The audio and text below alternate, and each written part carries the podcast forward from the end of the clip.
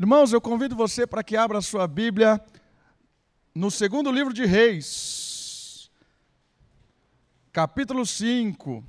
Segundo livro de Reis, capítulo 5. Nós vamos continuar falando desse grande general, desse grande comandante chamado Naamã. Semana passada nós falamos dele, mas nós não falamos dele diretamente, nós falamos de Naamã, mas olhamos os dois personagens secundários da história, a menina sem nome e o servo do profeta. E as duas, as duas atitudes deles que mostraram uma diferença tão grande. Alguém servo, alguém fiel, alguém que testemunhou de Deus e o contraste, aquele que viu a oportunidade para ganhar dinheiro, viu a oportunidade para se dar bem. Nós vimos essas duas, essas duas atitudes. Hoje, no mesmo texto, eu quero olhar para Naamã e olhar sobre a obediência dele. A obediência que faz a diferença. E a história de hoje conta a história de um homem que aprendeu a obedecer e experimentou um grande milagre. Um homem que obedeceu e experimentou uma grande transformação na vida dele. A marca desse texto de hoje é a obediência. E obediência é uma coisa, uma coisa interessante e muito profunda. Não sei quantos já escutaram a história da criança que o pai a todo custo quer que ela sente, né? Senta aí. E a criança, não vou sentar. E aí o pai, senta aí. Não vou sentar. É aquela, aquela criança bem desobediente mesmo, né? E aí o pai pega a criança pelo braço, bota sentada na marra, coloca ela ali, a criança sentada olha para o pai e diz o seguinte: por fora eu estou sentada, mas por dentro eu estou em pé. É? Sabe essa história da criança desobediente? Mas Naamã vai nos ensinar uma, um contraste disso. Alguém que foi obediente, alguém que experimentou uma libertação por causa da obediência. Olha só o que o texto bíblico vai nos ensinar. Naamã, comandante do exército do rei da Síria, era grande homem diante do seu senhor e de muito conceito. Por ele, porque por ele o Senhor dera vitória à Síria. Era ele herói de guerra, porém leproso. Saíram tropas da Síria e da terra de Israel, levaram cativa uma menina que ficou a serviço da mulher de Naamã.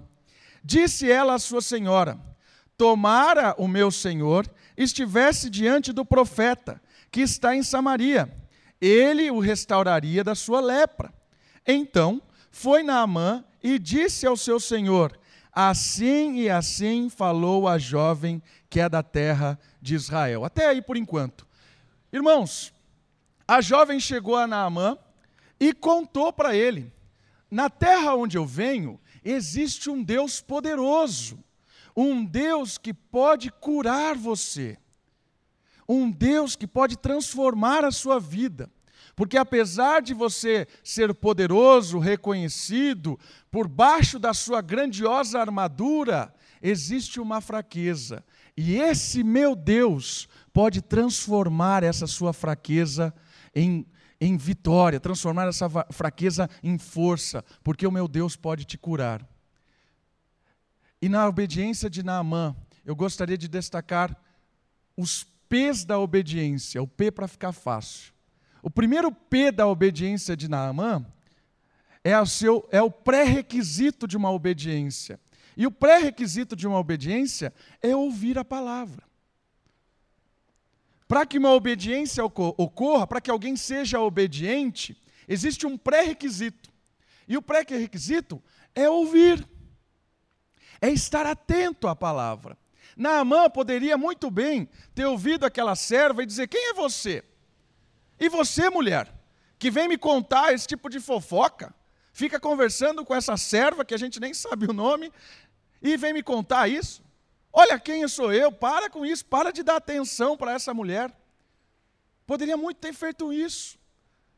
Mas Naamã foi obediente, e o primeiro requisito da obediência é ouvir a palavra, é estar atento à palavra. Eu gosto de perceber que Naamã ouviu o testemunho da menina atentamente e o seguiu. Por isso, irmãos, Tantas vezes nós ouvimos da palavra, estamos confrontados com a palavra, mas muitas vezes nós não experimentamos a obediência, porque nós não ouvimos a palavra. Ouvimos, mas não ouvimos. Estamos saturados de ouvir pregação, de ouvir sermão, de ouvir aula de escola dominical, de ouvir pregação na internet. Estamos cheios, ouvimos a palavra de Deus o tempo todo, mas não experimentamos o privilégio da obediência, não experimentamos da transformação de Deus, porque na verdade o nosso ouvido está aqui, atento, mas o nosso coração não está respondendo a este ouvir. Ouvir simplesmente por ouvir não leva a nada. Por isso que a atitude de Naamã, a obediência de Naamã, é um ouvir e uma decisão de seguir aquilo. Ouviu e praticou algo. Né? A obediência vem pelo ouvir a palavra de Deus. E é interessante também Tiago, quando o, a carta de Tiago fala daquele que é ouvinte da palavra, mas não tem nenhuma atitude quando ouve da palavra. Né? E ele, ele compara essa pessoa que está ouvindo muito da palavra, mas não tem diferença nenhuma, ele compara alguém que chega diante do espelho, olha lá espelho, vê uma, um tremendo erro na, na, na, no seu reflexo, em vez de corrigir aquilo que o espelho está apontando, ele vira as costas e vai embora. A obediência é quando você ouve a mensagem e reage a ela. Por isso, a atitude de Naamã é uma atitude positiva que experimentou uma transformação, porque ele ouviu, o reflexo do espelho apontou para ele a solução e ele assumiu a responsabilidade de escutar e tomar uma atitude. Ele tomou uma atitude quando ouviu a palavra de Deus. Por isso, irmãos, não basta vir aqui à igreja, você tem que tomar uma atitude. Não basta ouvir da palavra, Ouvir da palavra requer uma atitude de obediência. O pré-requisito de uma obediência é ouvir e tomar uma atitude. Eu vou fazer. Quer experimentar uma cura, um milagre, uma transformação na sua vida, na sua família, na sua história? Ouça a palavra e tome uma atitude. Ouça a palavra e decida fazer algo. Eu não posso mudar a sua vida. Você tem que tomar uma atitude, você tem que mudar a sua vida. Ouve a palavra e segue. É Deus quem faz o milagre. Ninguém pode tomar uma atitude por você. A serva não, não poderia pegar e ir lá representando Naamã. Ela disse. Agora, se Naamã fosse fazer, é outra história. Por isso, a obediência é fruto de uma predisposição em ouvir o que Deus quer. E uma predisposição é aquele coração que diz assim: Fala, Senhor, eu quero ouvir. Eu estou predisposto a ouvir. Porque muitas vezes a gente vem ouvir a palavra de Deus, a gente vem com o coração fechado. Por mais que eu fale, que eu grite, que eu leia o texto bíblico, ou qualquer pessoa venha aqui na frente e leia, eu estou com o coração fechado. Por isso que o primeiro ponto para uma obediência é o pré-requisito, é a predisposição de dizer para Deus: fala. Independente de quem está com o microfone, independente de quem vem me falar, se é o pastor ou se é uma mulher sem nome, se é uma escrava ou se é o rei, independente de quem vem me falar, se for da palavra de Deus, eu estou com o coração aberto para ouvir e obedecer. Primeira atitude que Naamã teve o primeiro P da sua obediência foi uma predisposição de ouvir, é um pré-requisito de experimentar transformação, é ouvir e tomar uma atitude diante da proposta que Deus apresenta. E a história não termina aí, porque tem o segundo P da obediência de Naamã. Olha só o que diz o versículo 5: Respondeu o rei da Síria: Vai, anda e enviarei uma carta ao rei de Israel. Ele partiu e levou consigo dez talentos de prata, seis mil ciclos de ouro e dez vestes de festivais. Levou também ao rei de Israel a carta que dizia: Logo, em chegando a ti esta carta, saberás que eu te enviei Naamã, meu servo, para que o cures da sua lepra. Tendo lido o rei de Israel a carta, rasgou as suas vestes e disse: Acaso sou Deus com poder de tirar a vida ou dá-la, para que envie, para que este envie a mim um homem para eu curá-lo de sua lepra? Notai, pois, e vede que procura um pretexto para romper comigo. Ouvindo, porém, Eliseu, homem de Deus, que o rei de Israel rasgara as suas vestes, mandou dizer ao rei: Por que rasgastes as tuas vestes? Deixa ouvir a mim e saberá que há profeta em Israel. Veio, pois, Naamã com os seus cavalos e os seus carros e parou à, porta da casa de Eliseu. Irmãos, o segundo P de uma obediência é a prioridade. Note que Naamã, ao ouvir disso, priorizou isso na vida dele. Subiu o campinho, estava lá embaixo. Ir para Israel não era uma prioridade na vida dele. Quanto mais ir falar com o profeta, estava lá embaixo, não era prioridade. Não, não, tem, não tem por que ir até o rio, não tem. Está aqui embaixo, as minhas outras prioridades são outras. Mas quando ele ouviu que ali havia uma cura, que o Deus de Israel, o Deus daquela moça, poderia o curar, poderia transformar a vida dele, ele priorizou aquilo na vida dele. Ele começou a subir os degraus da prioridade. Saiu lá de baixo, conheceu o profeta e subiu. Saiu lá de baixo das suas prioridades, saiu da sua terra e subiu. Sabe o que isso quer dizer para nós? Que muitas vezes nós não somos obedientes e até temos a, ouvimos da palavra, mas não tomamos atitude, porque nós não priorizamos tomar uma atitude diante de Deus. Nós deixamos lá para baixo. Ah, eu vou mudar, eu vou obedecer a Deus. Mas antes de fazer isso, eu vou fazer isso. Antes de fazer isso, ah, eu vou comprar tal coisa. Antes de fazer isso, ah, eu vou estudar em tal lugar. Antes de fazer isso, ah, eu vou me casar, vou comprar uma bicicleta. Sei lá, tem milhões de prioridades antes de obedecer a Deus. Sabe quando vai experimentar a bênção da obediência? Nunca. Naamã experimentou a bênção da obediência porque ele priorizou. E priorizou é prático, irmãos. Dar prioridade é prático, porque você vê na cara da pessoa, você vê na atitude da pessoa que ela priorizou a palavra de Deus. Priorizar a palavra de Deus não é simplesmente dizer, ah, eu sigo a Deus, eu obedeço a Jesus, eu faço tudo isso. Não adianta, as nossas atitudes gritam quando nós priorizamos as coisas de Deus. Olhe para a minha vida, olhe para a sua vida. Será que estamos sendo obedientes como Naamã? Primeira atitude, ouviu de Deus. Não tem nada mais importante do que conhecer esse Deus. E eu vou conhecer esse Deus. Irmãos, prioridades é algo importante na nossa vida. Se você não prioriza a igreja, toda vez que aparecer uma oportunidade para você fazer algo no lugar da igreja, você vai fazer.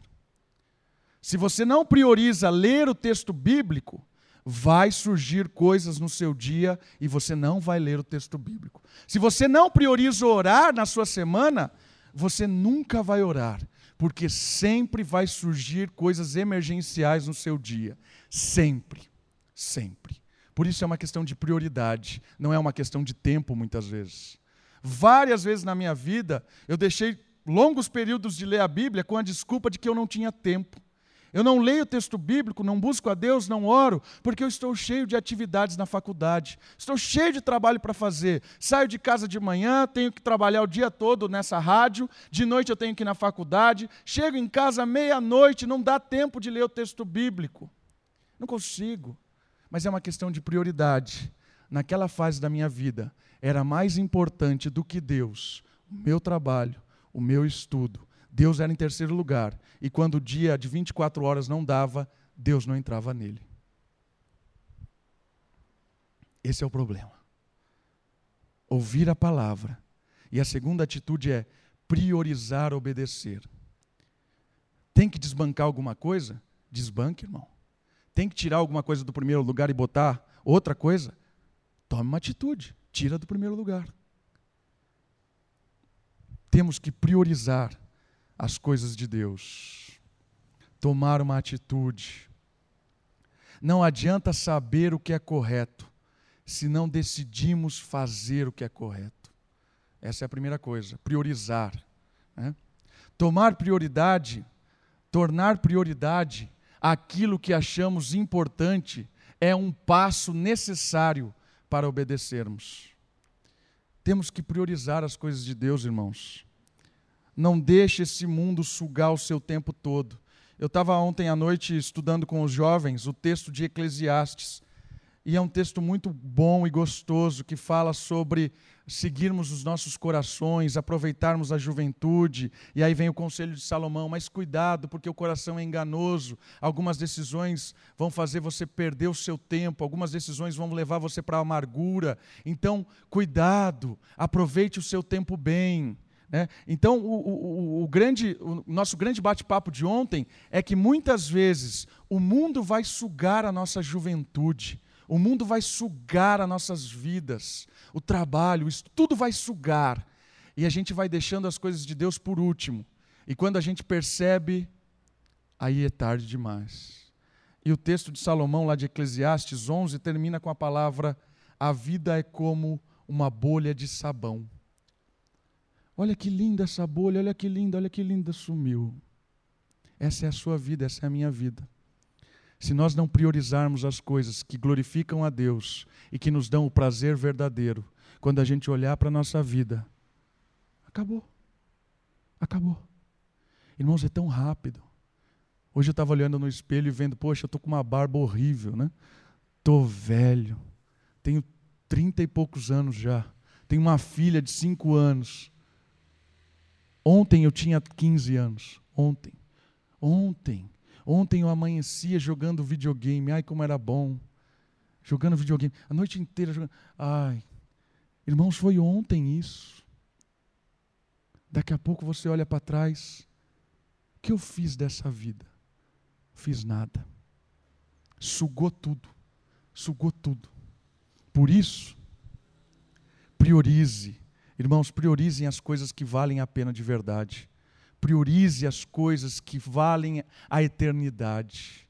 Invista o seu tempo nas coisas que são eternas, não nas coisas passageiras.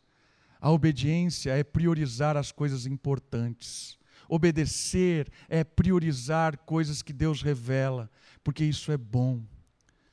A segunda atitude de Naamã foi priorizar. Obedecer é priorizar, valorizar a palavra de Deus priorize. Terceira atitude com relação à obediência. A primeira foi predisposição, a segunda foi priorizar, e a terceira, vamos seguir o texto bíblico, versículo 10. Olha só o que diz o versículo 10. Então Eliseu lhe mandou um mensageiro, dizendo: Vai, lava-te sete vezes no Jordão, e a tua carne será restaurada, e ficarás limpo. Naamã, porém, muito se indignou e se foi, dizendo: Pensava eu que ele sairia a ter comigo, por-se-ia de pé, invocaria o nome do Senhor, seu Deus, moveria a mão sobre o lugar da lepra e restauraria o leproso. Não são, porventura, Abana e Farfar, rios de Damasco, melhores do que todas as águas de Israel? Não poderia eu lavar-me neles e ficar limpo? e voltou-se e se foi com indignação. Então se chegaram a ele os seus oficiais e lhe disseram: Meu pai, se te houvesse dito o profeta alguma coisa difícil, acaso não faria? Quanto mais já que apenas te disse: Lava-te e ficará limpo. Então desceu e mergulhou no Jordão sete vezes, consoante a palavra do homem de Deus, e sua carne se tornou, se tornou como a carne de uma criança e ficou limpo. O terceiro P de uma obediência transformadora é a perfeição na obediência. O que eu quero dizer com isso? É seguir fielmente. É interessante que Naamã até pensou em obedecer do jeito dele. Né? Algumas atitudes de Naamã querendo uh, mostrar a sua obediência de um jeito diferente. Não poderia o profeta fazer de outro jeito? Não poderia eu me lavar lá nos, nos rios de Damasco? São muito melhor que essas porcarias dessas águas do Jordão? Não poderia o profeta fazer tal coisa? Uma atitude de Naamã interessante também, um pouquinho antes, ele pega um monte de dinheiro, um monte de riqueza e fala assim: talvez eu compre isso. Mas o texto bíblico é interessante porque ele nos deixa claro que a obediência, ela deve ser perfeita. Quais são as implicações disso? Sabe o que quer dizer isso? Que quando Deus diz algo para nós fazermos, é para fazer daquele jeito. Não adianta inventar. Não adianta querer mudar.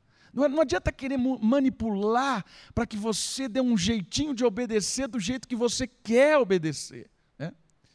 Criança faz, a Sofia faz isso direto, né? Ela quer manipular as minhas, as minhas ordens às vezes, né? Criança é complicado, irmãos. É? Quer, quer manipular, ela dá um jeito. E aí, papai, fui obediente? Aquela cara de gatinho do Shrek, né? Ah, fui obediente. Não foi, Sofia, não foi, não foi isso que eu pedi. Não, não é isso. Né? Às vezes nós queremos manipular a palavra de Deus. Nós queremos ser obedientes do nosso jeito. Né? E não adianta. O profeta disse: é sete vezes, Deus vai te curar na sétima vez que você levantar do Jordão. Não adianta me pagar, não adianta se lavar no rio de Damasco, não adianta fazer qualquer coisa. É desse jeito. Quer experimentar o poder de Deus? Obedeça fielmente.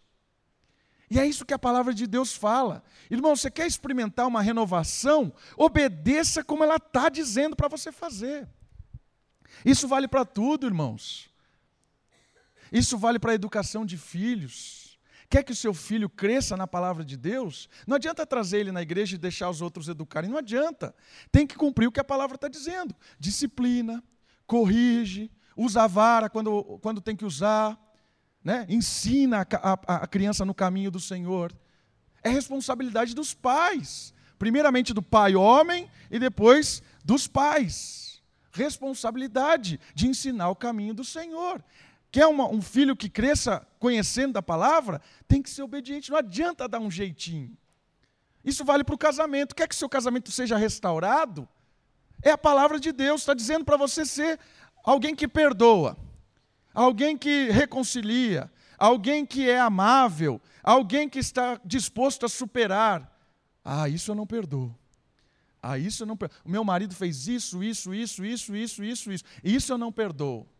Irmão, se não perdoar, não vai experimentar restauração nunca. Porque a palavra de Deus diz para perdoar. Se você não perdoa, não vai restaurar. A obediência não é aquilo que você quer fazer. A obediência é aquilo que está escrito para fazer.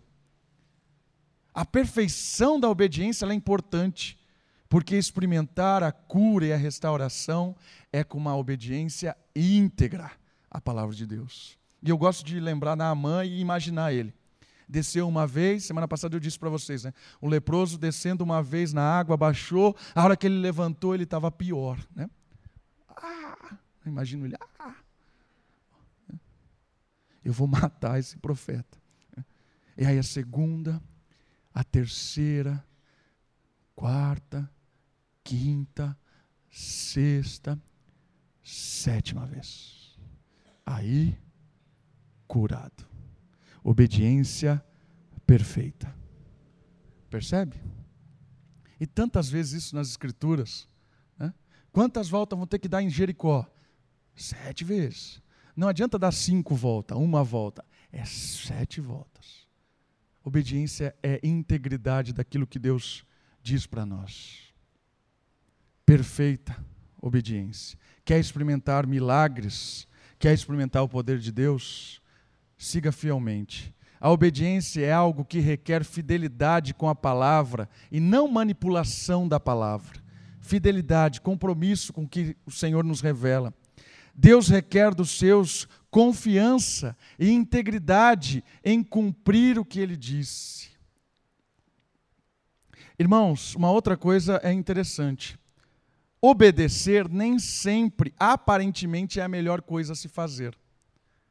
Obedecer, às vezes, vai gerar prejuízo.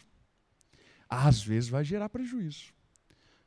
Porque ser desobediente, às vezes, nos nos faz nos livrar de algumas coisas. Né? Quando um filho mente para um pai, ele, às vezes ele escapa de apanhar. Escapou. Se livrou. Ah, ufa, enganei meu pai. Não fui obediente, menti e me livrei. Então, às vezes, parece que o caminho de enganar, de manipular, nos faz levar uma vantagem, de certa forma, né? Mas uma coisa é importante: a obediência ela leva cada vez no, mais nós próximos do nosso Mestre. Porque Jesus foi obediente. obediente até a morte e morte de cruz. Irmãos, se Jesus Cristo não tivesse sido obediente perfeitamente, nós nunca seríamos salvos. Por quê? Porque ele precisava obedecer plenamente em dois sentidos.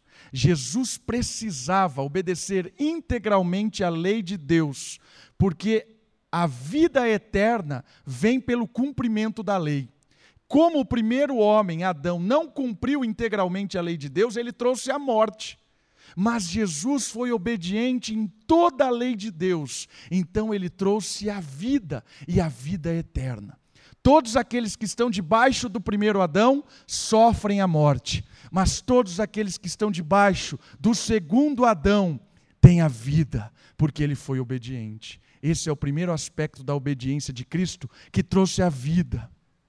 Nós temos a, a, a, a, esperança de uma vida eterna porque Jesus foi íntegro, obediente, e isso custou-lhe um alto, um alto preço.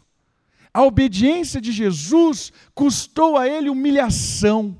A obediência de Jesus custou a ele dor. A obediência de Jesus custou a ele o sangue. Foi penoso. Mas se ele não obedecesse integralmente à lei de Deus, e o segundo aspecto, não obedecesse a pena da cruz, porque Jesus, Deus disse que todo aquele que pecar deveria morrer. Jesus assumiu a nossa dívida e foi obediente e morreu na cruz para nos libertar das nossas dívidas. Então, se aquela obediência de Cristo até a morte não fosse integralmente, nós não teríamos salvação. Às vezes a gente pensa que foi fácil. Irmãos, Jesus suou sangue, angústia, por alguém que enfrentaria a morte porque era obediente. E numa das conversas dele com o pai, ele disse assim: Pai, se for possível, afasta de mim esse cálice, mas não faça a minha vontade, faça a tua vontade, porque eu quero ser obediente e a minha obediente, obediência vai custar a minha vida, mas vai trazer salvação para todo mundo que está aqui. Graças a Deus, irmãos, pela obediência de Jesus. Por causa disso, você está livre, perdoado, renovado, vivo para sempre. A obediência às vezes tem um custo alto, mas vale a pena. Se o nosso mestre foi obediente, nós temos que ser obedientes. Nós éramos filhos da desobediência, mas hoje somos filhos da obediência. Graças à obediência perfeita de Jesus Cristo. E por fim, o último P da obediência, que é o P do poder da obediência. Versículo 15. Voltou ao homem de Deus, ele e toda a sua comitiva. Veio, pôs-se ele diante, eh, diante dele e disse: Eis que agora reconheço que em toda a terra não há Deus, senão em Israel. Agora, pois, te peço, aceites um presente do teu servo. Ele reconheceu a grandeza de Yahvé, o único Deus. Não há Deus em Damasco, como há Deus aqui. Não há deuses lá fora como o nosso Deus. Não há deuses, sejam eles quais forem. O Deus dinheiro, o Deus fama, o Deus trabalho, o Deus, seja ele qual for, ele não é real, é ilusório. Não há Deus neste mundo comparado ao Deus Yahvé, ao Deus Jesus. E o poder da obediência, colher o fruto. Naamã foi obediente e experimentou a cura. Vitorioso, mas leproso.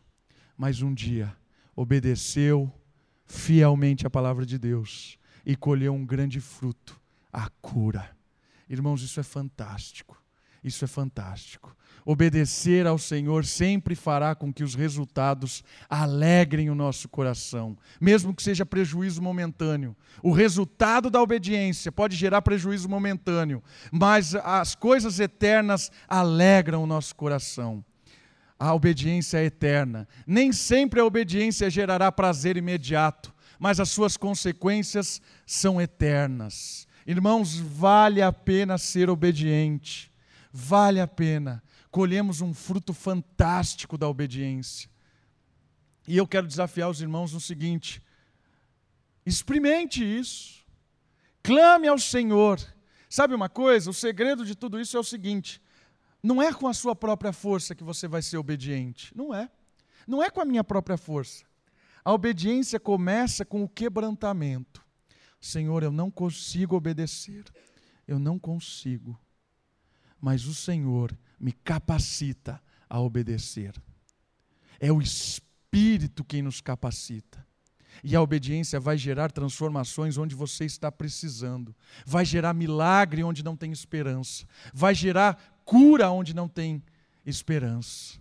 Obedecer vale a pena, irmãos, vale a pena. Obedecer a Deus vale a pena. E eu quero terminar com essa frase. A obediência muitas vezes é um caminho doloroso, com curvas de gelar o coração, mas que nos leva a um lugar de amor, prosperidade, justiça, libertação e paz ao lado do Senhor.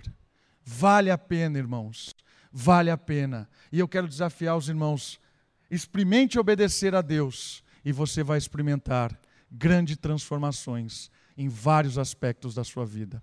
Abaixe sua cabeça, feche os seus olhos. Ore a esse Deus maravilhoso.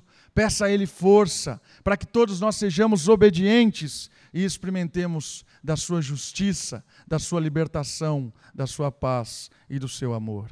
Vamos orar.